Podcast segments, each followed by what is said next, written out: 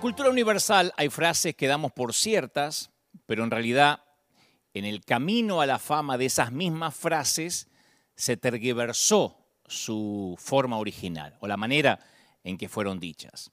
Por ejemplo, Humphrey Bogart nunca dijo tócala de nuevo, Sam, en la clásica película Casablanca, sin embargo, mucha gente afirma que sí lo dijo y no aparece en la película.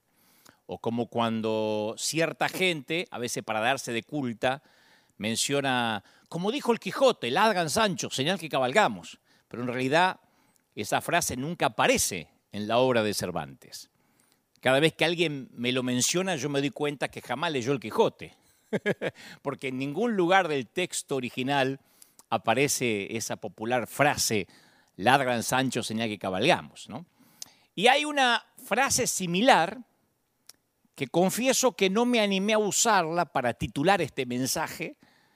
Al principio sí, después cambié, porque temí que alguien lo tomara como un insulto personal.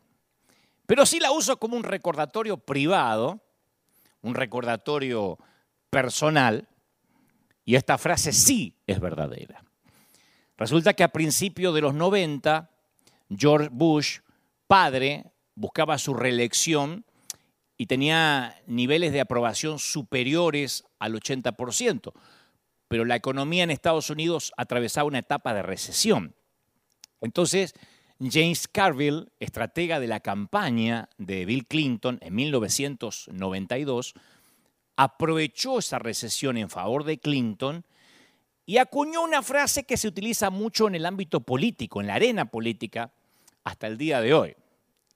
Carville colgó un cartel en las oficinas del por entonces todavía gobernador de Arkansas, Clinton, y el cartel colgado en el búnker de Clinton tenía tres frases que pretendían resumir el espíritu del discurso que el candidato tenía que mantener como eje de su campaña. La más famosa la más popular era la frase del medio.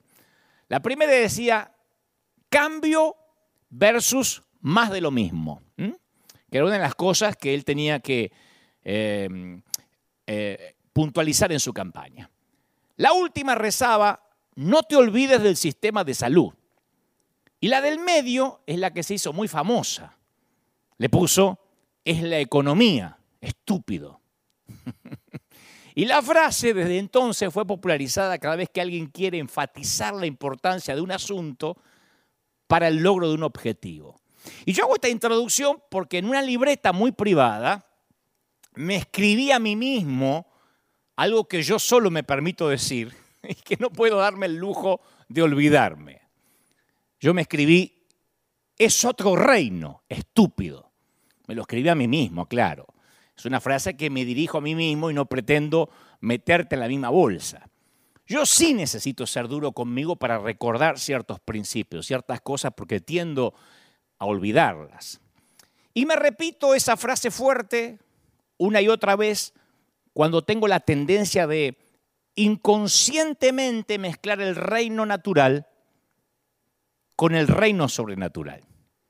La mezcla es básicamente lo que se compone, de lo que se compone el sincretismo. El sincretismo cultural es cuando la cultura del mundo, en este caso, se entreteje sutilmente con la cultura del reino. Y eso es muy peligroso, ¿no? Un reino tiene que ver con la ley y lo externo, y otro reino tiene que ver con el corazón y lo interno. Martin Luther King decía que un gobierno puede impedir que los blancos linchen a los negros, pero ningún gobierno puede obligar a una persona blanca a amar a una persona negra. Son dos cosas diferentes. Para eso se exige una transformación del corazón. Y Jesús mismo le dio muy poca importancia al reino terrenal, a la política secular. Y dejó de hecho una enigmática norma que algunos estuvieron años en tratar de dislucidar qué quiso decir denle al César lo que es del César y a Dios lo que es de Dios. Pero claro, uno escudriña las escrituras y ve que a su vez el apóstol Pablo utilizó plenamente sus privilegios como, como ciudadano romano, ¿no? Se enfrentó a la cultura con el nuevo mensaje de Jesús, al mismo tiempo que tenía respeto por las autoridades políticas. testificó Pablo ante los eh, funcionarios imperiales y en ocasiones se apoyó en los militares romanos para que lo protegieran de sus enemigos religiosos. Y cuando lo arrestaron, apeló su caso hasta lo más alto de la cúpula de la justicia romana. O sea, que en resumen, el Nuevo Testamento presenta al gobierno como necesario, incluso dispuesto por Dios, pero no necesariamente como protector o amigo de la fe. ¿Está claro? O sea, al fin y al cabo Jesús, Pablo y la mayor parte de los discípulos murieron como mártires. Y los primeros cristianos se vieron enfrentados a la persecución por parte de los emperadores romanos, o sea, el gobierno de turno. Pero eso es nada más la base para lo que trato de intentar transmitirte de parte de Dios. Hace unos años yo leía o trataba de interiorizarme acerca de los distintos enfoques que la iglesia ha tenido con el mundo secular a través de la historia. Y es muy interesante, cuando hablo de la iglesia, obviamente hablo de la iglesia en general, ¿no? Uno de esos enfoques es Cristo contra la cultura. Cuando la iglesia en determinados momentos de la historia se negaba a hacer juramentos, se negaba a cantar el himno nacional, a quitarse el sombrero ante las autoridades, a ser reclutados por el ejército, lo cual enfurecía a sus gobiernos, ¿no?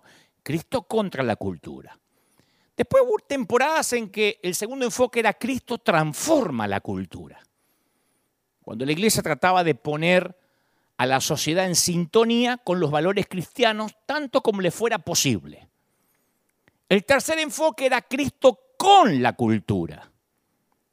Cuando se mezclaba religión y cultura, ese sincretismo del que te hablaba hace un ratito. Pero que en un momento la iglesia terminaba sucumbiendo y absorbiendo la cultura que la rodeaba y con el tiempo iba desapareciendo las convicciones de su fe, se iba perdiendo la esencia del verdadero mensaje. Y por último, el cuarto enfoque era Cristo por encima de la cultura. ¿Mm? Ni transformándola, ni en contra, ni con ella, sino por encima refiriéndose a los tiempos en los cuales la iglesia tenía en sus manos el poder real, cuando la realeza se arrodillaba ante Dios y no viceversa. a mí siempre me pareció que los cuatro enfoques tenían algo que contribuir y podía señalar ejemplos bíblicos eh, de cada uno de esos enfoques, en especial en el Antiguo Testamento. Porque los reyes como, no sé, como David, como Salomón, combinaron prácticamente la iglesia y el Estado. Los profetas solían denunciar la cultura que los rodeaba, pero al mismo tiempo que el profeta Elías se oponía con fuerza al régimen de Acab, otro hombre, otro profeta llamado Abdías, era quien administraba el palacio de ese Acab, y al mismo tiempo que mantenía escondidos a los verdaderos profetas de Dios. Uno estaba en contra y el otro trabajaba desde dentro, como un topo. Amós y Oseas rugían contra el Estado. Pero Isaías actuaba como una especie de profeta dentro de la corte. Daniel, uno de los más conocidos, que fue un alto funcionario de dos gobiernos paganos diferentes. Nehemías, que dirigió un destacamento de la, de la caballería persa. Entonces, la pregunta que me hago, y además esta es la primera tarea para pensar juntos, y acá me voy metiendo de lleno a lo que Dios me dijo que te diga, ¿será que existe una manera de relacionarnos como cristianos con la política y la cultura, especialmente en una democracia en la que tenemos derecho a expresarnos, ¿no? ¿Nos deberíamos retirar a una contracultura y dedicar nuestras energías al reino de Dios? ¿O deberíamos trabajar activamente para transformar esta sociedad? Esa es mi pregunta, pero honesta, para arrancar este mensaje. Y si escogemos transformar a la sociedad, otra pregunta. Vamos a suponer que decimos, no, no podemos pasar por la vida sin intentar transformar los gobiernos, la sociedad. Bueno, ¿podemos hacerlo de una manera que no asfixie nuestro mensaje de amor y de gracia?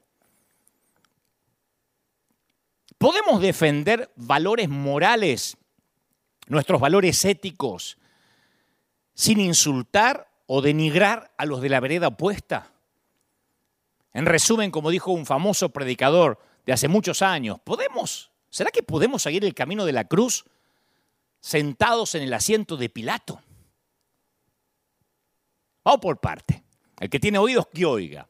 Porque a mí me fascina esto, porque digo, claro, la palabra de Dios es como que nos desafía a meternos de lleno, ver todos los ejemplos que hay y hacernos preguntas que en estos tiempos tan especiales, en este 2021 tan álgido que acaba de comenzar, es necesario que nos las hagamos. En primer lugar, es probable que los millennials, mucha de la generación nueva, desconozca que esto de mezclar iglesia y política es un fenómeno relativamente reciente. Yo no me acuerdo durante mi niñez, yo, yo en las iglesias que crecí ni siquiera se mencionaba algo de política, ni se mencionaba algo de nuestros púlpitos. A lo sumo era abuelo de pájaro, se decía, vamos a orar por nuestro presidente, punto, y rapidito, porque no sea que algunos creyentes vayan a pensar que nos politizamos, ¿no? Eso era independiente si estábamos bajo gobiernos militares, como nos pasó en Argentina por un buen tiempo, gobiernos de facto, o gobiernos democráticos. Pero éramos mayormente, ahora que lo pienso, éramos mayormente Cristo contra la cultura. Yo nací en una iglesia, Cristo contra la cultura. Fue casi, se me ocurre a mí para casi poquito, por lo menos en Argentina, casi poquito después del año 2000, que la grieta se metió de lleno en nuestras congregaciones. Pero de niño recuerdo que como iglesia estábamos muy distantes de, lo que pasaba en los gobiernos de turno. Y yo solía escuchar, a lo sumo, estoy hablando de, de, niño y adolescente, yo escuchaba lleno de temor, de fascinación, cómo nos predicaban que la batalla del Armagedón ya era inminente. Aprendí que los 10 miembros del mercado común europeo, los 10 integrantes, cumplían daban por cumplida ya la profecía acerca de las bestias con los diez cuernos. Y te daban la referencia que las bestias con los diez cuernos era el mercado común europeo con sus diez integrantes. Que en poquito tiempo nos iban a sellar la frente con la marca de la bestia y íbamos a quedar inscritos en una gran computadora. Esto cuando no existían las laptops, ni los celulares, ni los microchips. Decían que era una gran computadora que ocupaba una o dos manzanas enteras en alguna parte de Bruselas. Yo me acuerdo que la guerra nuclear iba a estallar. Yo me crié escuchando mensajes sábados por la noche que el planeta se iba a tambalear de un momento a otro y que Jesús iba a regresar mucho antes del 2000, que no íbamos a resistir llegar al año 2000. Y claro, fui creciendo. Con el tiempo, el mercado común, que ahora es la Unión Europea, amplió el número de miembros y dejó de tener 10 cuernos. Rusia se debilitó, y los probables anticristos fueron cambiando. Yo hablé de esto hace unos mensajes atrás, titulado, en un mensaje titulado La grieta. La cosa es que esto viene al caso porque yo crecí atemorizado y a la vez desesperadamente esperanzado en irme con el Señor de un momento a otro. No hace mucho, durante la guerra del Golfo, a Saddam Hussein se le veía como el anticristo. Lo que pasa es que no resistimos el archivo, pero hasta en canales de YouTube aparecen mensajes que alguien de un VHS los, digitalizó y un montón de predicadores decían, Saddam Hussein va a desencadenar el apocalipsis. Y luego fue cambiando el candidato de Bill Laden a George Soros, de Juan Pablo II a Bill Gates, de Obama a Chávez. Y en todos esos diferentes momentos o temporadas de la iglesia y de la humanidad, los cristianos pasamos por ciclos de temores, después de esperanza, de desencanto, pero el fin no llegaba. Y cuando voy hacia atrás, y vamos hacia atrás, la raza judía también pasó muchas veces exactamente por el mismo ciclo. Tal vez nunca en forma más intensa que en el siglo primero de nuestra era. En esa época muchos judíos esperaban que surgiera el Mesías para liberarlos del terror de Roma, del anticristo de la época, que era el gobierno de facto, el invasor. Si le preguntabas a los judíos quién es el anticristo, te decían Herodes, el César, no sé, alguno de los dirigentes del gobierno opresor. Y el primer mensaje que Jesús proclama es, el reino de Dios se ha acercado. Y claro, cada vez que utilizaba el Señor la palabra reino activaba en los judíos recuerdos de estandartes vistosos, de ejércitos relucientes, de lo que habían escuchado de los papás, de los abuelos, de los bisabuelos, el oro, el marfil de la época de Salomón, la nación de Israel restaurada. Y cerquita ahí de Jesús estaban los, los disidentes, los llamados celotes, a modo de guerrilleros armados, listos para pelear contra Roma, pero para su propia frustración, la señal para empezar la revuelta no llegó nunca. Y con el paso del tiempo, la conducta de Jesús es como que iba desengañando a todos los que buscaban un líder según el molde tradicional. Los que me siguen domingo tras domingo dirán, pero ya dijiste eso en algún mensaje. Sí, pero déjame avanzar porque esta es la base para entender lo otro. Para consternación de las multitudes, resultaba claro que Jesús hablaba de una clase extrañamente diferente de reino, era otro reino. Los judíos deseaban que el pueblo se rebelara contra Roma. Estaban esperando un reino visible. Comida en la mesa, alguien que les diera planes sociales, abundancia de empleos, sindicatos que regulen a los poderosos. ¿eh? Y Jesús anunciaba un reino que significaba negarse a sí mismo, tomar la cruz, renunciar a la riqueza e incluso amar a los enemigos. Y a medida que lo iba explicando, las expectativas de la muchedumbre se iban desmoronando. Para cuando Jesús fue clavado en la cruz, ya todos habían perdido la esperanza y se habían alejado. Porque nadie podía imaginarse a un Mesías, a un liberador muriendo. Entonces la palabra reino significaba una cosa para Jesús y otra cosa totalmente diferente para la multitud. Jesús fue rechazado en gran parte porque no satisfizo la imagen nacional de cómo tenía o cómo debía ser un Mesías. ¿Me explico? ¿Qué quiso decir Jesús con el reino de Dios? El reino de Dios se ha acercado. Bueno, Jesús dijo que el reino de Dios es como el sembrador que sale a sembrar. Él usó entre todas las metáforas o las parábolas esta. Y como saben todos los campesinos, no toda la semilla que se siembra produce cosecha. El Señor lo explicó, algunas semillas caen en terreno pedregoso, otras se las comen los pájaros, otras se las comen los insectos, otras quedan sofocadas por la maleza. Y todo esto le parece natural al campesino, pero no le hace sentido al constructor tradicional de reinos. ¿Me explico? ¿Acaso los reyes no son para, no son, eh, no están capacitados según su poder para juzgar, para imponer su voluntad sobre el pueblo, ¿eh? para mostrar fortaleza en rechazar a los enemigos? Y Jesús indicaba, por ejemplo, con la parábola o la metáfora del sembrador, que el reino de los, de los cielos, el reino de Dios, es humilde, es discreto, coexiste con el mal Mensaje que sin duda no agradó a las intenciones patrióticas judías de rebelarse. Él dijo, una semilla va a crecer, otra no va a crecer, otra se va a perder. No, no era lo que ellos querían, ellos querían un tipo que se imponga.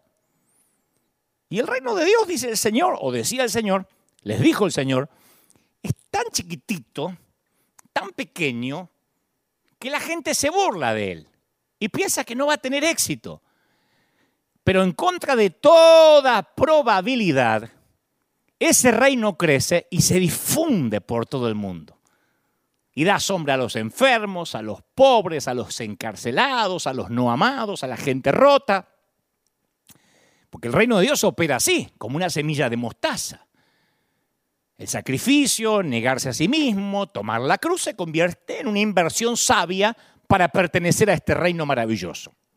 Claro, y cuando vamos repasando las parábolas del reino, en mi caso te voy a hablar, no, no quiero generalizar, yo caigo en la cuenta de cuán lejos está mi comprensión de esas imágenes domésticas. Yo tengo la tendencia a imaginar la misma clase de reino que los judíos esperaban, un reino visible, un reino poderoso. Entonces es obvio que necesito volver a escuchar la descripción que Jesús hace del reino de Dios para no frustrarme con los presidentes que tenemos, los gobiernos actuales, en todas las regiones, en Estados Unidos, en Europa, en todos lados, porque hoy, hoy a donde miremos no tenemos muchos modelos para imitar, ¿o no? Entonces, ante los poderes gubernamentales y opresores, cuando yo voy a ver qué hizo Jesús, veo que mostró un desprecio, una actitud de desprecio llamando, de hecho, a Herodes esa zorra, que es una expresión judía que significa una persona insignificante, niña. Está en Lucas 13:32, para los que no sabían. Para los que ven a Jesús con ojos nuevos, dice, ¿el Señor dijo eso? Sí. Le dijo, te está buscando Herodes y él dijo, vayan y díganle a esa zorra que hoy y mañana voy a estar expulsando demonios, curando a los enfermos, y que al tercer día ya me voy, ya habré terminado. O sea que le, no lo estaba insultando. Cuando dijo esa zorra, quien conoce la terminología, judía, estaba diciendo, esa insignificancia. No tiene para mí, no, no, no, no, no, no, no me preocupa, ni siquiera le voy a dar mente a esto. Le dio poca importancia a la política, porque después de todo fue el gobierno que trató de eliminarlo. Fue como si el Señor dijera, solo es Roma. Solo es Roma. O sea, para los oprimidos, sus oyentes por excelencia, Jesús ofreció un mensaje de consuelo y alivio. Llamó bienaventurados a los pobres y los perseguidos pero nunca incitó a esos oprimidos a que se levantaran en armas y arrojaran las cadenas. Entonces, con palabras que deben haber irritado a los guerrilleros, a los terroristas, a los eh, celotes, mandó a amar a vuestros enemigos. Jesús invocó una clase diferente de poder, amor, no coacción, amor. Y quienes buscaban en Jesús a su Salvador político, se defraudaron. A Jesús, como dije un par de domingos atrás, se le llegó a conocer como amigo de los cobradores de impuestos, grupo que se identificaba claramente con los explotadores extranjeros, no con los explotados. Aunque se censuró, censuró y debatió contra el sistema religioso de la época, trató con respeto a un líder como Nicodemo. Aunque habló, aunque habló de los peligros del dinero y de la violencia, mostró amor y compasión hacia el joven rico y hacia el centurión romano. Entonces, que en resumen Jesús honró la dignidad de las personas, estuviera o no estuviera de acuerdo con ellas. No quería fundar un reino hegemónico sobre la base de la raza o la clase social u otras divisiones de esa índole. Todos, incluso una mestiza con cinco maridos o un ladrón que moría en la cruz, eran bienvenidos a unirse a su reino. Para Jesús la persona era más importante que cualquier categoría, que cualquier etiqueta o cualquier afiliación política. Jesús no preguntaba si era demócrata o republicano. Peronista, radical, kirchnerista, de la arena, de Bukele, no preguntaba. Opresores y oprimidos tenían acceso a su reino. Por eso es que yo me escribí una frase y la leo siempre, porque yo la necesito leer a mí mismo, que dice, es otro reino, estúpido. Me lo estoy diciendo a mí. Cada vez que participo en una causa en la que creo con convicciones claras, me suelo confundir. Porque para mí, yo no estoy hablando de ustedes, o de vos, o de ti, pero para mí me es muy fácil adherirme a una política de polarización, y sin darme cuenta, en pos de defender mis convicciones nobles, capaz que me encuentro gritándole al enemigo desde un lado de la grieta. Entonces me es difícil recordar que el reino de Dios también me llama a amar a la mujer que acaba de salir de una clínica de abortos. Y me, me llama a amar al médico que le hizo ese aborto. No aprobar, amar dije. El Señor me dice que tengo que amar a la persona promiscua y al rico propietario que está explotando la creación de Dios. Vos me estás diciendo, sí, pero tienen que cambiar. Esos son tres puntos aparte. ¿Los tengo que amar, sí o no? Si no puedo amar a esas personas, entonces me tengo que preguntar si estoy entendiendo en realidad lo que es el Evangelio de Jesús. Vos fíjate que los movimientos políticos, por su propia naturaleza, establecen límites eh, distinguen, separan, juzgan, segregan. Por el contrario, el amor de Jesús pasa por encima de los límites, trasciende las distinciones, otorga gracia. Independientemente del valor intrínseco de un asunto, o sea, ya sea del grupo en favor de la vida o el grupo que defiende el aborto, los movimientos políticos corren el riesgo de revestirnos de un manto de poder que sofoca el amor. O sea, te lo voy a poner así. Yo de Jesús aprendo que sea cual sea el movimiento activista noble en el cual estoy participando, no debe excluir el amor, o de lo contrario estoy traicionando el reino de los cielos.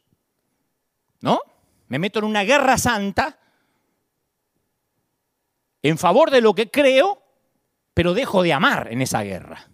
Y ahí es cuando traiciono el reino de los cielos. Es como siempre decimos, si detesto a alguien, si no puedo soportar a alguien porque no tiene mi sana doctrina, aunque yo disfrace ese odio solapado de no comparto, no tengo comunión, eh, es que no me junto con las tinieblas, estoy en contra de Cristo porque tengo un recelo, un odio solapado.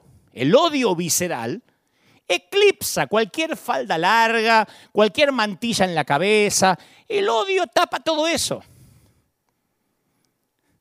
Cuando me siento tentado a ver el reino de Dios como una estructura de poder, me tengo que ir a fijar el relato del juicio en Jerusalén, escena en que reúne dos reinos en las antípodas. O sea, están uno en un lugar y otro en el, eh, sitio opuesto. En ese día culminante, los dirigentes del reino de este mundo se encontraron cara a cara con Jesús y su reino. Dos reyes, Herodes y Jesús que personificaban dos clases muy diferentes de poder. Porque Herodes disponía toda clase de soldados, legiones, para imponer su voluntad. La historia, los libros de historia cuentan cómo utilizó Herodes ese poder. Le robó la esposa al hermano, encerró a quienes disentían, hizo decapitar a Juan el Bautista como diversión en una fiesta. Ahora Jesús también tenía poder pero lo utilizó con compasión, alimentando a los hambrientos, sanando a los enfermos. Y a pesar del claro ejemplo de Jesús, yo temo que a veces algunos de sus seguidores no han sabido resistir y han preferido el estilo de Herodes que el de Jesús. Porque el poder de este reino terrenal siempre atrae. Por eso les cuesta tanto soltar los sillones presidenciales algunos y se enquistan en el poder como dictadores y manejan las urnas para quedarse, en el mejor de los casos. Otros se quedan a través de las Fuerzas Armadas.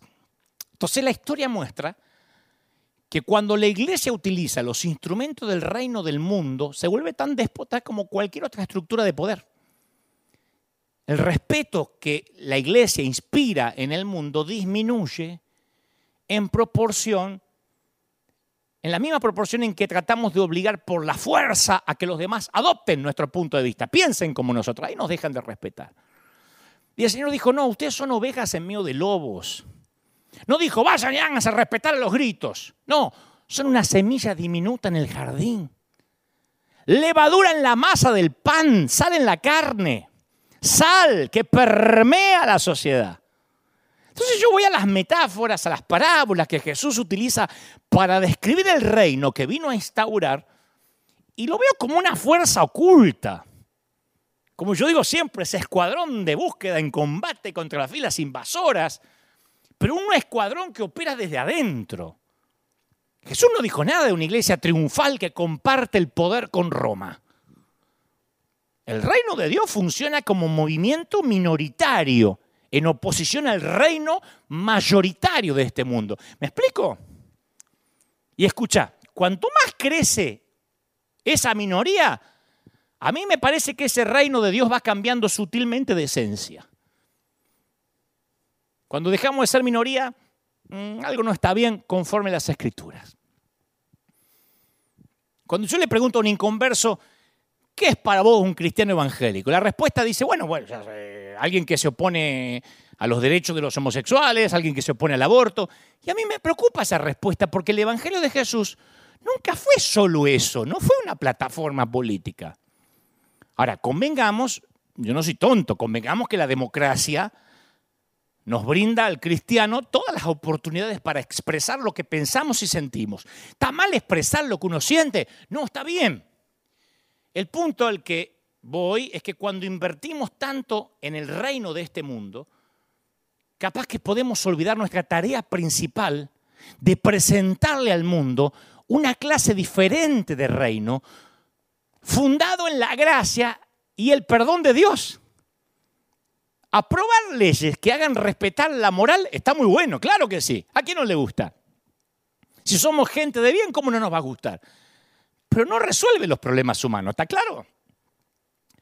Si de acá a un siglo todo lo que van a decir los historiadores acerca de los evangélicos del año 2020 o del año 2021 es que defendíamos solo los valores, habremos fracasado en la misión que Jesús nos dio para que cumpliéramos, dar a conocer el amor de Dios por los pecadores y decir, te ama el Señor así como estás.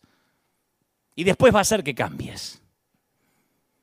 Jesús no dijo, yo ya lo dije la vez pasada, en esto conocerán todos que sois mis discípulos, si aprobáis buenas leyes en el Senado, si elimináis la inmoralidad, si metéis un par de diputados cristianos en el gobierno, si devolvéis el decoro a la nación. No, si tuviereis amor los unos con los otros, este va a ser el sello. Esa va a ser la distinción. Esos son cristianos porque aman y se aman. Y el Señor dijo esto la noche antes de morir, una noche en el que el poder humano representado en el poderío de Roma chocó de frente, chocó de frente con el poder de Dios. Toda la vida Jesús estuvo en una especie de guerra cultural contra las autoridades religiosas rígidas y el imperio pagano. Sin embargo, respondió dando su vida a aquellos que se lo oponían. Los perdonó la cruz. Cuando el gobernador romano Pilato le pregunta así a quemarropa a Jesús, le dice, ¿tú eres el rey de los judíos? Jesús dice, mi reino no es de este mundo. Yo pienso que lo mira Pilato como diciendo, razoná. Pensá, pa, si mi reino fuera de este mundo, mis servidores pelearían para que yo no fuera entregado a los judíos. Pero mi reino no es de acá. Yo estoy por encima tuyo, Pilato. yo tengo otra ciudadanía. Si no, traerían acá los tipos armados y acá se arma una guerra civil, pero mi reino no es de acá. En otra ocasión los fariseos le preguntaron a Jesús cuándo iba a llegar el reino de Dios. Y Jesús dice, el reino de Dios no vendrá con advertencia, ni dirán, helo aquí o helo allí. Porque aquí el reino de Dios está entre vosotros. Entonces resulta claro que el reino de Dios se gobierna por un conjunto de reglas diferentes a la de cualquier reino terrenal. No tienes, el reino de Dios no tiene fronteras geográficas, no tiene ciudad capital, no tiene edificio de Congreso, ni Cámara de Diputados, no tiene juventud militante, no tiene unidad básica. Sus seguidores viven en medio de sus enemigos, no aparte de ellos, separados por una valla o un muro dentro de una iglesia. Este reino vive y crece dentro de seres humanos. Por eso dijo el Señor, está entre nosotros, está entre ustedes. No lo estén esperando. Yo me crié en la escuela dominical escuchando que quienes seguimos a Jesús poseemos una ciudadanía doble. Me lo enseñaban de pibe. Es lo primero que me enseñaban. Cantamos, no puede el mundo ser mi hogar, no puede el mundo ser mi hogar. ¿Se acuerdan? Yo tenía muy claro eso, que vivimos en un reino externo de nacionalidad, en tanto que simultáneamente pertenecemos al reino de Dios. Yo siempre supe que tenía doble ciudadanía, aunque no aparecía en mi pasaporte. Yo siempre supe, de chiquitito me inculcaron, vos sos argentino, pero también perteneces al reino de Dios. Toma. Y en su mandato, da pues al César lo que es del César y a Dios lo que es de Dios. Jesús destacó que iba a haber tensión entre esos reinos, entre el reino donde nacemos y el reino al que pertenecemos. Para los primeros cristianos, la lealtad al reino de Dios significó un choque con el reino visible del César. Cuando él dijo, da al César lo que es del César y da a Dios lo que es de Dios, no dijo, no van a tener problemas si reparten bien la pelota. No, van a tener problemas y va a haber tensión. ¿Cómo que no? Si son dos reinos. Hemos visto en nuestro tiempo demostraciones vívidas de choques de reinos.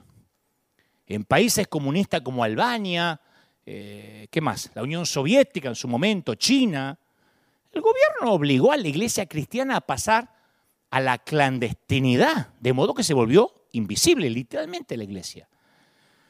Hubo grandes oleadas de persecución durante, las décadas de los años 60, 70. Yo me acuerdo misioneros que contaban, se multaba a los creyentes chinos, se los encarcelaba, se los torturaba, se prohibieron las actividades religiosas. ¿Cómo haces ahí para darle al César lo que es del César y a Dios lo que es de Dios? Pero a pesar de la opresión del gobierno, se produjo un avivamiento espiritual que a lo mejor fue el mayor avivamiento de la historia de la iglesia. 50 millones de creyentes, por lo menos 50 millones, ¿eh? se adhirieron a un reino invisible, mientras que el reino visible los hacía sufrir. Entonces, la iglesia, a mí me parece que deja de crecer cuando se aproxima demasiado al gobierno. Cuando está lejos, cuando más crece. La historia dice eso, desde la Biblia hasta lo contemporáneo. Cuando en Estados Unidos el Dios pasó a ser el crédito, y fue el Dios crédito, aún en los creyentes de nuestras iglesias, y el sueño americano reemplazó al Señor, es cuando la iglesia se volvió apática, cuando los miembros preferían faltar al servicio porque les salía un trabajito los domingos para ganar un dolarito más.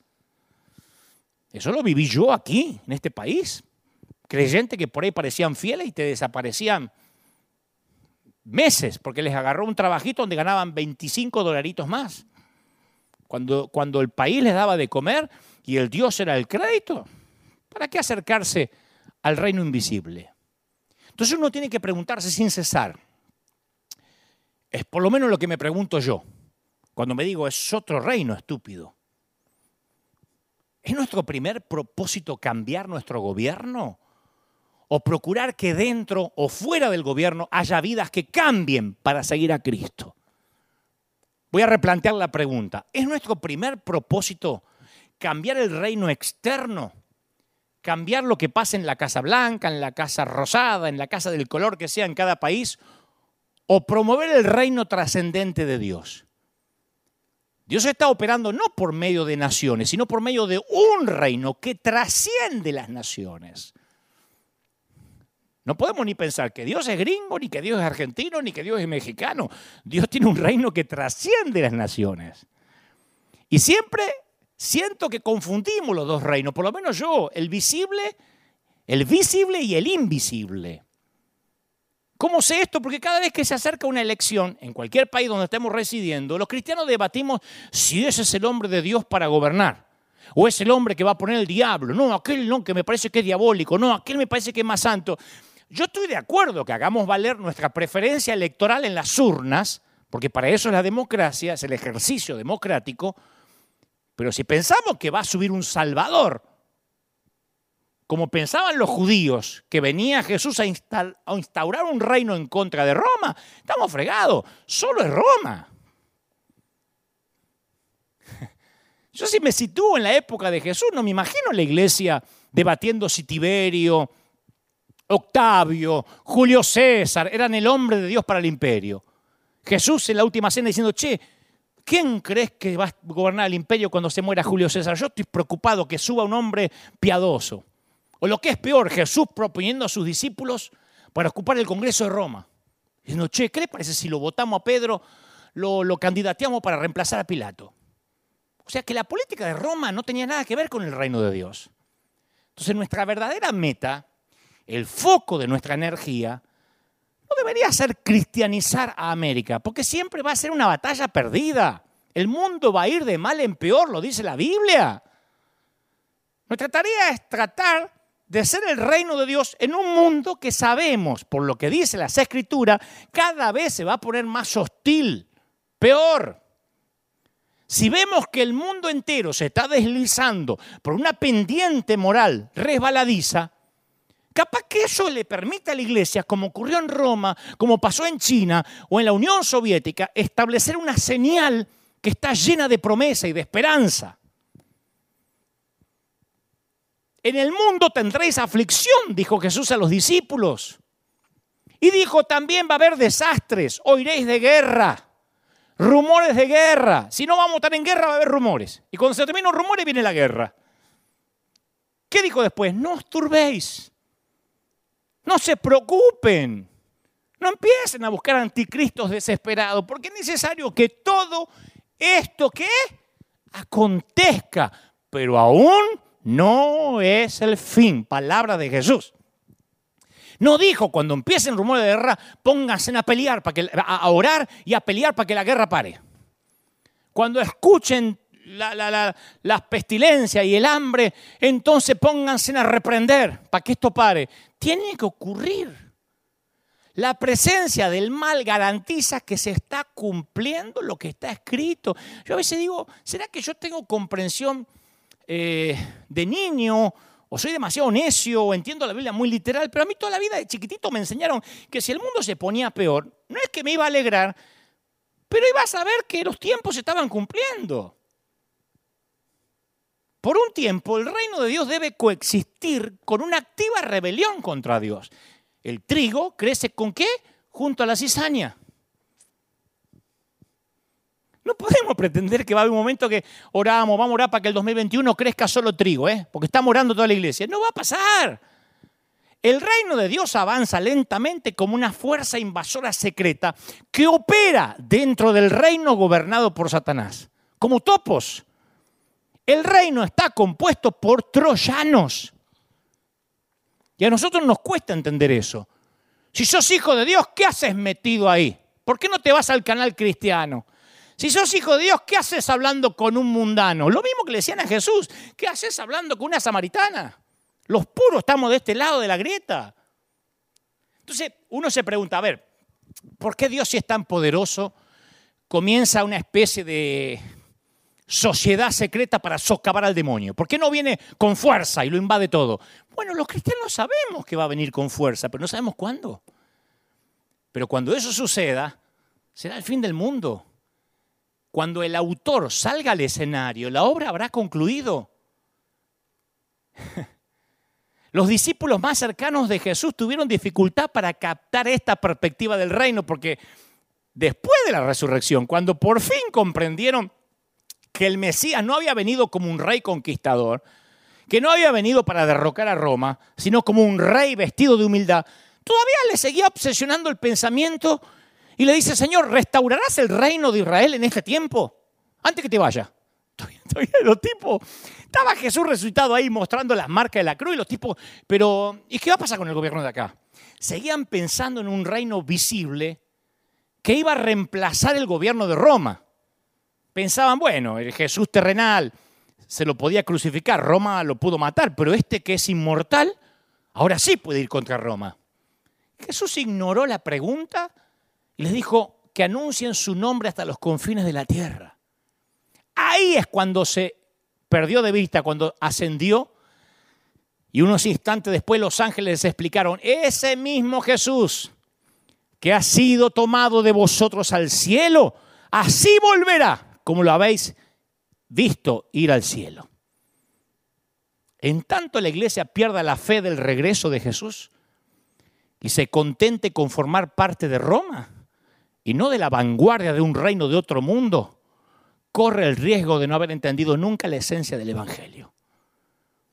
Yo no estoy diciendo, no me importa el mundo porque nos vamos con él. Lo que estoy diciendo es que el Nuevo Testamento apunta a un tiempo en que dice, se va a doblar toda rodilla y toda lengua confesará que es el Señor. Es obvio que eso todavía no pasó. El apóstol Pablo habló de que toda la creación gime. Escucha, con dolores de parto. Mirá la metáfora que usa. De una mamá parturienta. Con dolores de parto por una redención que todavía no se realizó. Entonces nosotros queremos dar a luz el reino, pero cuando empiezan los dolores de parto, queremos luchar para que no duela. O lo que es peor, queremos retrasar el nacimiento. ¿No eran que los dolores de parto tenían que ocurrir?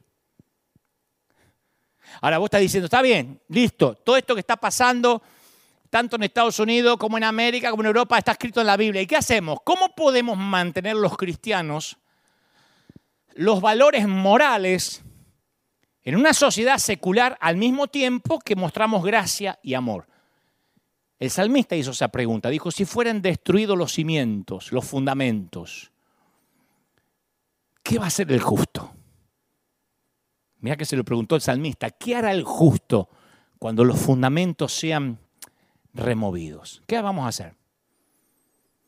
Bueno, algunos toman el camino fácil, estigmatizar a los homosexuales, avergonzar a las madres solteras, insultar en las redes a los que defienden el aborto, tratar de delincuentes a los gobernantes. Yo a veces veo en las redes cómo escriben de los presidentes, de los gobernantes delincuentes, sinvergüenza, hay que matarlos a todos. Son creyentes, ¿eh?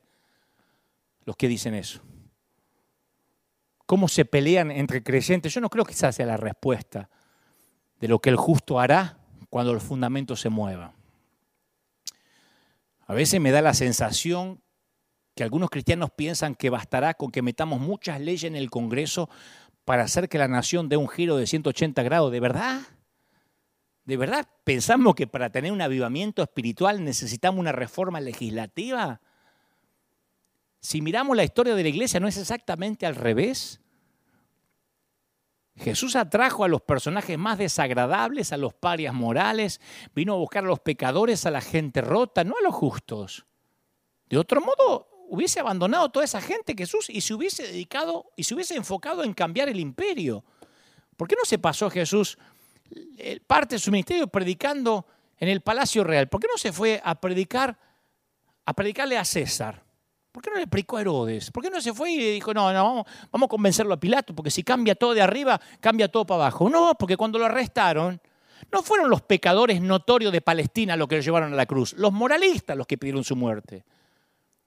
Entonces la política, que siempre funciona según las leyes de la justicia, nos seduce para que hagamos un trueque de gracia por poder. Y siempre que hagamos eso como iglesia vamos a salir perdiendo. Cuando la iglesia trata de unirse con el Estado, tiende a ejercer poder en lugar de dispensar gracia. Cuando la iglesia cree que tiene que fijar las reglas para el resto de la sociedad, se desvía hacia el fundamentalismo y fariseísmo contra el cual Jesús alertaba. Yo dije hace unos meses atrás, el proyecto de hacer descender el cielo a la tierra siempre tiene como resultado que hacemos subir el infierno a la tierra. Entonces Jesús vino a establecer una clase de reino que podía coexistir en Jerusalén y que podía extenderse a Judea, a Samaria y hasta los rincones de la tierra. En una parábola advirtió que aquellos agricultores que se dedican a arrancar malas hierbas, cuidado, porque pueden estar destruyendo el trigo con esas malas hierbas. Y dijo Jesús, dejemos al único juez verdadero las cuestiones que tienen que ser juzgadas. Ese fue el consejo de Jesús. Pues fíjate que el apóstol Pablo habló mucho de la inmoralidad de algunos miembros de la iglesia. Viste que el apóstol Pablo dice, hay algunos entre nosotros que se están acostando con este y con el otro, y otros que han mentido, y otros que andan con chisme y disensión, pero no habla de la inmoralidad de la Roma pagana. Muy pocas veces Pablo arremetió contra los abusos de Roma. Y mira que había, ¿eh? Fue el imperio que más esclavitud tenía, idolatría, orgías, Nadie asesinó tantos bebés como el imperio romano.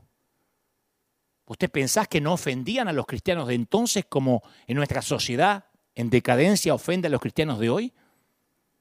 Yo te conté que las mujeres de Roma tenían su bebé y si era hembrita y esperaban un primogénito varón, la abandonaban junto a un camino para que la devoraran los animales salvajes o las aves de rapiña después de nacida.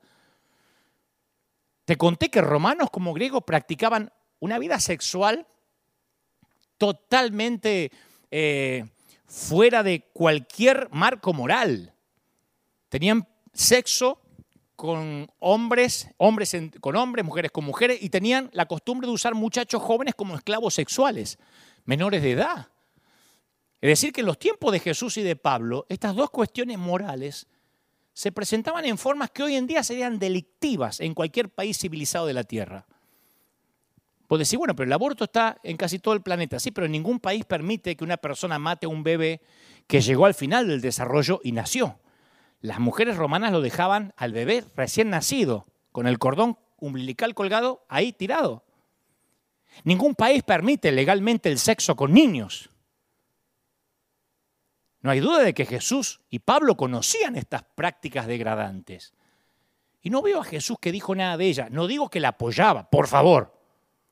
Pero ninguno de los dos se concentró en el reino pagano que los rodeaba, sino en el reino alternativo de Dios. No había capítulos enteros de Pablo de cómo hacerle cambiar la mente a Herodes para que no matara bebés.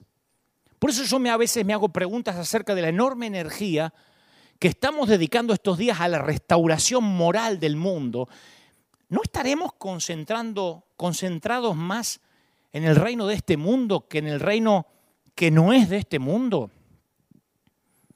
Porque la imagen pública de la iglesia evangélica de hoy está prácticamente definida por dos cuestiones que Jesús ni siquiera mencionó.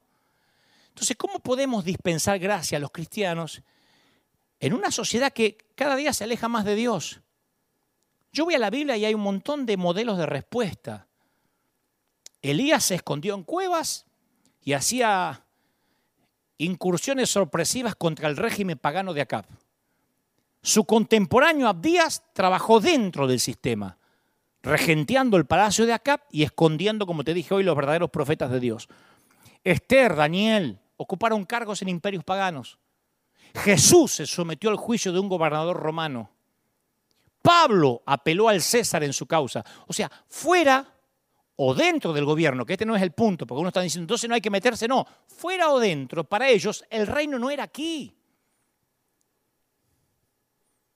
Encima, para complicar las cosas, la Biblia no da un consejo directo a los que somos ciudadanos de una democracia, porque cuando Pablo y Pedro exhortan a que se sometieran a las autoridades y honraran al rey, era porque había una monarquía. En una democracia los ciudadanos somos el rey. Votamos. Entonces es muy difícil ignorar al gobierno cuando por derecho constitucional nosotros formamos ese gobierno.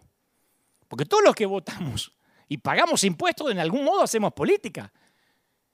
El problema es cuando pensamos, ¿y si un día los cristianos somos mayoría? Amén. ¿Por qué no proclamamos una mayoría moral y moldeamos la cultura a semejanza nuestra? Amén. No va a pasar. Porque en primer lugar nuestra principal contribución consiste en dispensar la gracia de Dios. Jesús nunca permitió que ninguna institución interfiriera con su amor por las personas. Para Jesús era más importante que cualquier clasificación la persona. La persona era más importante que cualquier afiliación política, que cualquier etiqueta. Yo sé lo fácil que es dejarse arrastrar por la grieta de la polarización, gritarle a través de las líneas a los manifestantes, al enemigo que está del otro lado. Pero Jesús ordenó amar a nuestros enemigos. Entonces tenemos que definir, vuelvo a preguntar. Yo me lo pregunté ya hace varios meses, casi cuando empezaba la pandemia. ¿Quién es mi enemigo? ¿Quiénes son, nuestros, ¿Quiénes son los enemigos del evangélico, del creyente? ¿Qué te viene a la mente?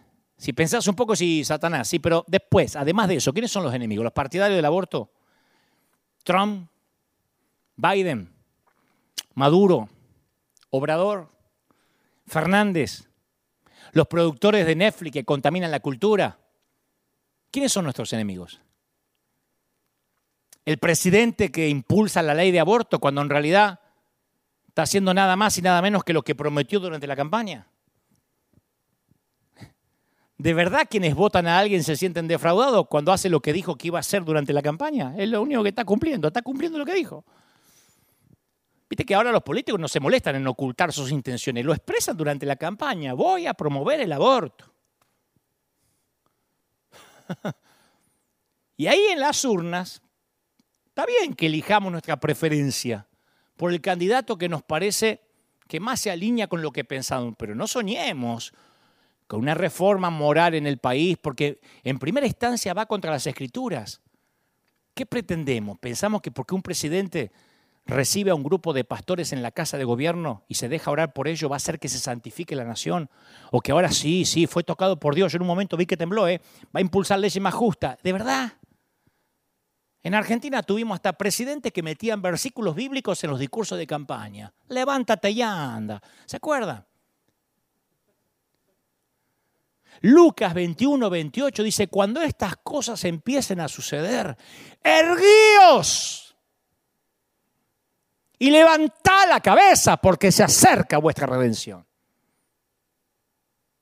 Si mi activismo, por muy bien intencionado que sea, deja fuera el amor, yo no entendí el Evangelio de Jesús. Estoy atascado en la ley y no en el Evangelio de la gracia. Jesús dijo que tendríamos una señal distintiva, no la corrección política, no la superioridad moral, el amor.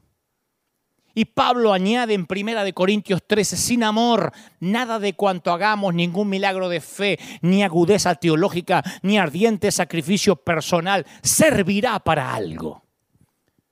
Entonces, ¿cómo mostramos el camino en un mundo secular y en un mundo que baja en una pendiente moral cada día? Manifestando el fruto del Espíritu de Dios. ¿Qué cuál es? Amor, gozo, paz, paciencia, benignidad, ¿qué más? Bondad, fe, mansedumbre, templanza, todas cosas que se pueden mostrar con templos cerrados. Las armas de la misericordia son poderosas. Eso es lo que hay que mostrar. Cuando la iglesia se extendió por todo el imperio romano, los seguidores tomaron como lema estas palabras, Cristo es el Señor. Que era una, perdón, una afrenta directa para las autoridades romanas que les exigían a los ciudadanos que pronunciaran el juramento César, el Estado es el Señor. Entonces los primeros cristianos se forjaron ciertas reglas para cumplir, para no dejar de cumplir con el Estado y cumplir con Dios. Prohibían ciertas profesiones. El actor que tenía que representar el papel de dioses paganos se negaba.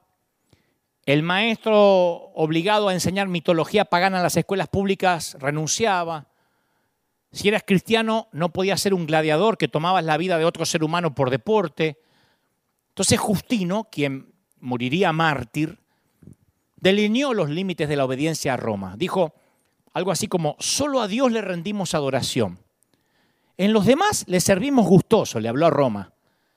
Los reconocemos como gobernantes de los hombres pero oramos para que se os halle también en posesión de un prudente juicio. O sea, que tengan juicio cabal en las decisiones.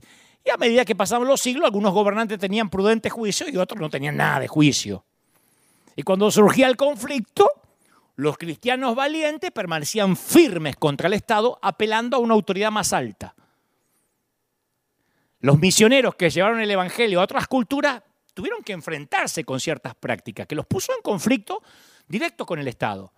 En la India, por ejemplo, nos contaban que fueron en contra del matrimonio de niños, la quema de esposas. Alguien está diciendo aleluya, ¿por qué sacan eso? Chiste. La inmolación de viudas, no dije suegra, de viudas. Tuvieron que, que oponerse a eso.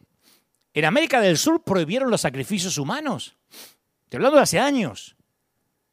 En África los misioneros se opusieron a la poligamia, a la esclavitud. Entonces los cristianos comprendieron que la fe no era simplemente privada, que tenía consecuencias para la sociedad. Entonces, ¿qué tenemos para decir del momento actual?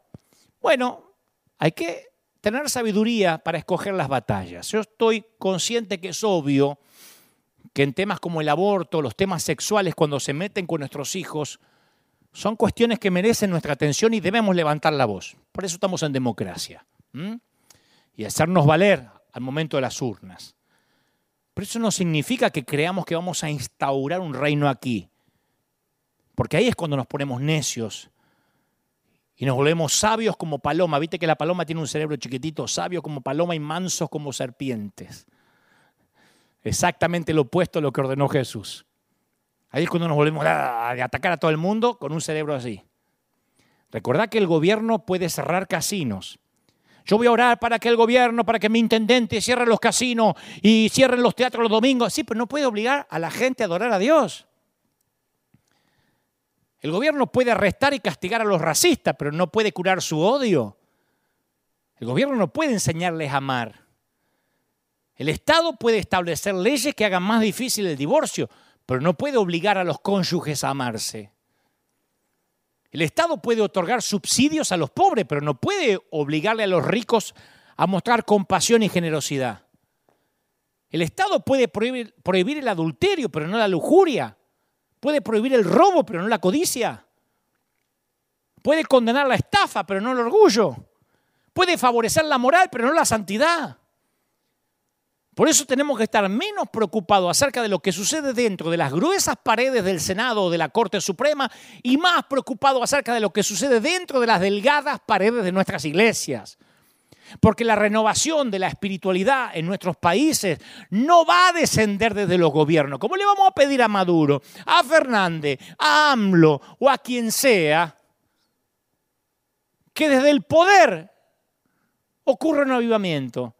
Si va a ocurrir un avivamiento, va a llegar de la gente llana, va a crecer de abajo para arriba. Insisto, en Argentina, voy a hablar de mi país, pretender que Fernández, Macri que se fue, o Cristina, llenen el poder legislativo de moral y santidad, es un sueño, no va a pasar. Lo mismo acá, si pensamos que en la Casa Blanca va a definir el futuro de la iglesia. No, no, es que se va fulano, que tiene que venir Mengano. O sea, no estoy desconociendo el voto, lo que estoy diciendo es, las iglesias son las ovejas entre lobos, un tesoro escondido en el campo, la semilla más pequeña de la huerta, el trigo que crece entre la cizaña, una pizca de levadura metida en la masa del pan, unos gramos de sal en la carne. Todas esas cosas me hacen pensar en un movimiento que obra dentro de la sociedad, cambiándola de dentro para afuera. No hace falta un camión de sal para conservar una tajada de jamón. Con un poquito de sal basta. Por eso Jesús no dejó una hueste organizada de soldados seguidores, porque sabía que un puñadito de sal se iba a abrir paso a paso, poco a poco, a través del imperio más poderoso del mundo. Y te digo una cosa, contra toda posibilidad, ¿eh? las grandes instituciones de Roma, el código legal, las grandes bibliotecas, el Senado, las legiones romanas, las vías, los acueductos, los caminos, los monumentos públicos se fueron desmoronando. Pero el pequeño grupo de Jesús prevaleció hasta hoy. A mí me parece que por años la iglesia sostuvimos un espejo para reflejar la sociedad, denunciándonos y quejándonos de lo que nos pasa alrededor, en lugar de presentar una ventana que revele un camino diferente. Somos conocidos por todo a lo que nos oponemos y poco por el reino que proponemos. Yo te digo una cosa, si el mundo desprecia a un pecador notorio, la iglesia lo tiene que amar. Pecador notorio, ¿eh? Pero viste que nos dicen, ¿cómo te juntás con ese pecador? Me defraudaste, Dante. Te sacaste una foto con Cialdi. Me defraudaste. ¿Y quién lo va a amar? Si el mundo no sabe amar, si el reino de acá no sabe amar, si el mundo le quita ayuda a los pobres, a los que sufren, la iglesia debe ofrecer alimentos y curación.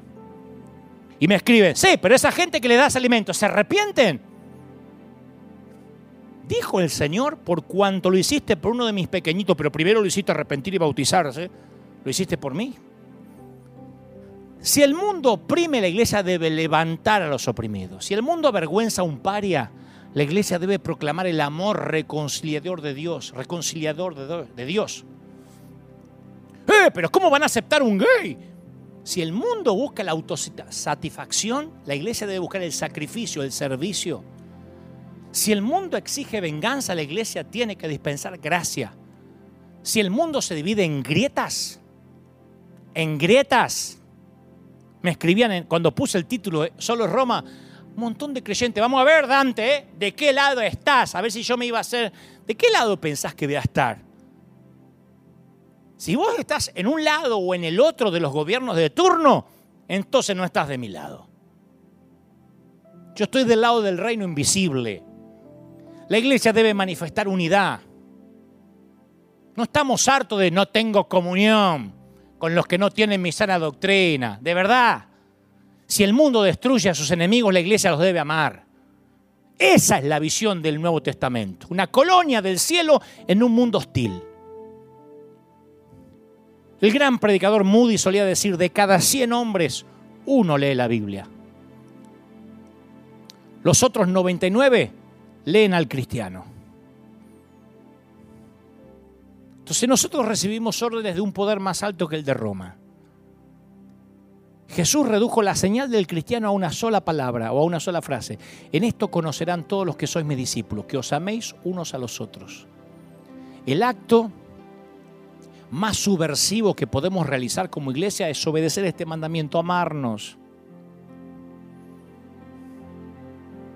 ¿Usted pensás que el país va a cambiar porque vayas a gritar, porque vayas a, a protestar, cuando le decís a un miembro, no escuchen a fulano porque no tiene la sana doctrina, si el mundo te va a conocer porque amás, no por cómo te dividís. La razón por la cual la política demostró ser una trampa tan grande para la iglesia es porque es muy raro que el poder conviva con el amor. La gente que está en el poder hace lista de amigos y de enemigos para después recompensar a sus amigos y castigar a los enemigos. Y los cristianos tenemos la orden de amar a los enemigos, incluso. La política traza límites entre las personas, en cambio el amor de Jesús atraviesa esas líneas para dispensar gracia. Ahora, por supuesto que esto no significa que los cristianos no nos podemos involucrar en política, debemos involucrarnos, pero significa que al hacerlo no hay que dejar que las reglas del poder desplacen al mandato de amar. Acordate que la escalera del poder va hacia arriba, la de la gracia va hacia abajo. No codicies. Yo hablé de esto, es una cuestión moral. Y está dentro de la categoría de los diez mandamientos. Pensa, ¿qué municipalidad, qué gobierno nacional va a hacer cumplir una, una ley contra la codicia? El orgullo es un pecado, la raíz del pecado. Pero ¿podemos hacer que el orgullo sea ilegal? Jesús resumió toda la ley del Antiguo Testamento a un mandamiento. Ama al Señor con todo tu corazón, con todo tu ser, con toda tu fuerza y con toda tu mente. Escucha, ¿qué autoridad humana puede controlar el cumplimiento de un mandato así? Entonces, aunque los cristianos tenemos la obligación de obedecer los mandamientos, no podemos caer en el error de que tenemos que convertir esos mandamientos en leyes, ir a pelear para que sean leyes. Dos de los diez en todo el mundo, no mates y no robes, fueron llevados al sistema legal. Pero después no hay sociedad pluralista alguna que pueda codificar dentro de su sistema de leyes a los otros ocho mandamientos a pesar de lo importante que son para nosotros. Imagínate que meten preso a un hijo porque no honra al padre. La iglesia funciona mejor cuando es una fuerza separada, una conciencia para la sociedad que mantiene su distancia del Estado. Cuando hablo de distancia no significa que no puede entrar. Samuel estaba al lado de Saúl. Pero Samuel nunca se le ocurrió postularse para ser el rey. Mientras más se acerca al Estado, menos eficaz va a ser la iglesia para desafiar a la cultura que la rodea. Y más peligro tenemos de perder la esencia del mensaje. Entonces Jesús nos dejó a sus seguidores el mandato de hacer discípulo a todas las naciones. Nunca nos encomendó que cristianizáramos a ninguna nación, lo cual sería una meta imposible. Cuando la iglesia creemos que nuestra meta principal es reformar la cultura general o reformar la política, nos arriesgamos a oscurecer el Evangelio de la Gracia y convertirnos en agentes de poder. Termino con esto. En 1982, en el punto más álgido de la Guerra Fría, el querido y respetado Bill Graham visitó Rusia y se reunió con los líderes de gobierno y la iglesia. Como no le pusieron impedimento para predicar, fue plena Guerra Fría a visitar Rusia. Y los cristianos conservadores de Estados Unidos, para no decir los fariseos de siempre, lo criticaron durísimo, porque trató a los rusos con respeto y con cortesía. Decían, tenía que haber asumido un papel profético, no los denunció. Tenía que haber hablado del abuso de los derechos humanos, de la libertad religiosa uno de los críticos le dijo en un periódico, porque ahí no había redes todavía, pero le dijo en un periódico, Doctor Graham, una carta de lectores, un pastor, Doctor Graham, qué vergüenza. Usted ha hecho retroceder a la iglesia 50 años. Y Graham respondió al, día siguiente, me siento profundamente avergonzado, tiene razón, porque yo me estoy esforzando mucho, pero para hacerla retroceder dos mil años. para ser la iglesia original. Así que cuando yo veo el precipicio moral al que se dirige los Estados Unidos, el resto de los países de América Latina o mi propia Argentina, te confieso que a veces tengo la tentación de querer hacer algo para cambiarlo todo. Cuando se promueven leyes que van en contra de nuestras convicciones, me siento tentado de victimizarme y escribir en las redes Qué día triste para mi país. Estoy de luto. Me siento tentado a victimizarme y hacer de cuenta que los creyentes perdimos una batalla como si jugáramos en las mismas ligas que el Estado. Como si yo no estuviera en otro reino. A veces tengo ganas de emprender una cruzada de odio solapado. Hablo de mí, ¿eh? Hablo de mí. Tengo ganas de empezarme a pelear con todos los cristianos que no comparten lo que yo defiendo. Y hacer grupitos de WhatsApp para decirme de todo. Es que soy tan necio que a veces creo que si milito de un lado de la grieta, aunque sea del lado de mis convicciones santas, estoy cumpliendo la gran comisión. Y otras veces soy tan torpe que siento ganas de sentar mi trasero horas frente a una computadora y denunciar a los que no predican la verdad. Porque así también siento que es una manera de servir a Dios. Soy tan tonto que si el gobierno me da un plan social y una asignación económica familiar, lo empiezo a defender y a decir, lo puso Dios. Y si se meten con mi candidato, ese que aumentó la ayuda social, soy capaz de irme de la iglesia si hablan mal de él. Pero si me empieza a aumentar los impuestos y me quedo sin trabajo, empiezo a insultar al gobierno y decir que lo puso el diablo. Así de tonto soy. Yo no hablo de vos ni de ti, yo hablo de mí. Así de ignorante a veces soy. Soy tan necio que en lugar de alegrarme por los dolores de parto y mirar hacia el cielo, a veces me dan ganas de salir a protestar a la plaza de Roma. Y Dios me dice, Dante, solo es Roma. Y me repite una y otra vez, mi reino no es de este mundo. Razoná, Pilato. Si mi reino fuera de este mundo, mis servidores pelearían para que yo fuera entregado, yo no fuera entregado, pero mi reino no es de aquí. Y como todavía no lo entiendo, me repite, el reino de Dios no vendrá con advertencia ni dirán, helo aquí o helo allá. Cuando el gobierno cambie, cuando hagan estas leyes, el reino ya está entre vosotros. Pero insisto, como en mi caso soy tan duro de entender, que me suelo olvidar todo lo que el Señor me dice en las Escrituras, por eso quizá ahora te haga sentido, porque es que te conté al inicio del sermón que mi libreta de apuntes me escribí a mí mismo. Es otro reino, estúpido. Voy a orar, claro que hablo de mí, voy a orar por los que están del otro lado. Voy a orar para que Dios haga lo que yo no puedo hacer, porque yo he hablado a tu corazón, a tu intelecto, pero solo Él puede llegar a tu alma. Y yo sé que hay mucha gente del otro lado pensando, ¿qué nos pasa? ¿Qué está pasando con el mundo? ¿A dónde vamos a ir a parar? Vamos a hacer sal, vamos a hacer luz, pero tranquilo, que todo estaba escrito, tiene que pasar. Van a huir guerras y rumores de guerra, pestilencias y hambruna. Pero tranquilos, el fin todavía no llega. Todavía la venida del Señor no ha llegado, no lo hemos visto. Mientras tanto, seamos sal, seamos esa fuerza, seamos la semilla de mostaza que crece cuando nadie la ve y se hace fuerte Oro por todos los que están del otro lado diciendo, Señor, yo necesito una convicción nueva en mi vida. Por los que dicen, Señor, yo necesito recobrar, recuperar mi llama, mi llamado. ¿Cómo te ama el Señor? Me dice el Señor que te diga, yo te he puesto para que seas un agente de cambio, que muestres el fruto del Espíritu. Te muestro para que la gente sepa que hay otro reino, que hay otra alternativa, que eres una ventana vas a tener que amar a los que piensan distinto. Alguno va a tener que cruzar la valla y darse un abrazo enorme con aquella que luce un pañuelo de otro color. Y que le diga, aunque estemos en las antípodas, aunque estemos en una dicotomía de pensamiento, ¿cómo te ama el Señor? ¿Cómo te ama el Señor? ¿Cómo no te va a amar si le dio una oportunidad a una adúltera y a un ladrón en la cruz y a un leproso y a un eh, eh, cobrador de impuestos? Ese es mi Dios. Yo oro para que este 2021 entendamos más que nunca que todo lo que va a ocurrir y todo lo que está ocurriendo solo es Roma. No te asustes por las noticias.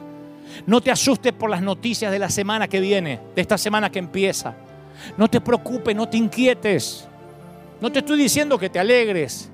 porque la desgracia, el dolor ajeno nos tienen que causar consternación en el corazón. Pero no te inquietes, no os turbéis, dice el Señor. Tranquilos, yo estoy contigo. Mi reino, tu reino no es de este mundo, es más allá del sol. Y para ahí vamos. Vamos, vamos a predicar, vamos a llevar este evangelio a los rincones de la tierra. Hay un reino diferente.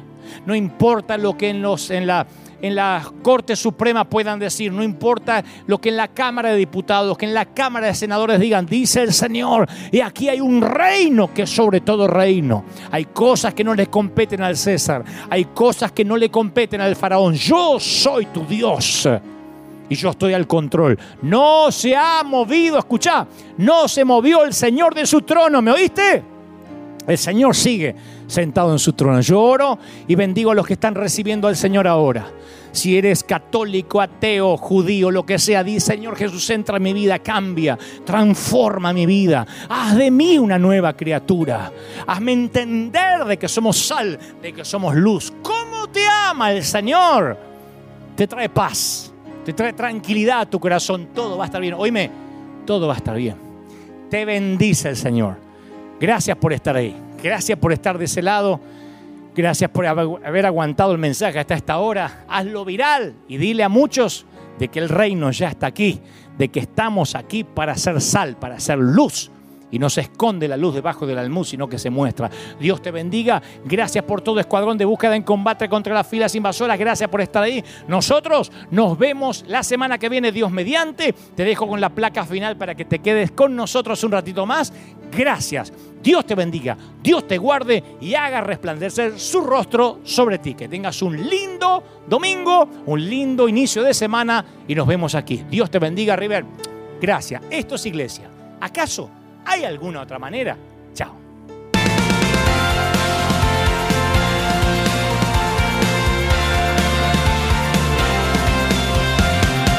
Apareciste una noche de soledad, abandonado y perdido te reconocí. Tu voz diciéndome no temas, yo estoy aquí. El Padre me envió por ti y me curaste las heridas, me sanaste mi Jesús. Todas mis cargas las dejaste allí en la cruz. Algo tan grande no lo puedo comprender. Oigo tu dulce voz diciéndome una y otra vez. oh, oh, oh, oh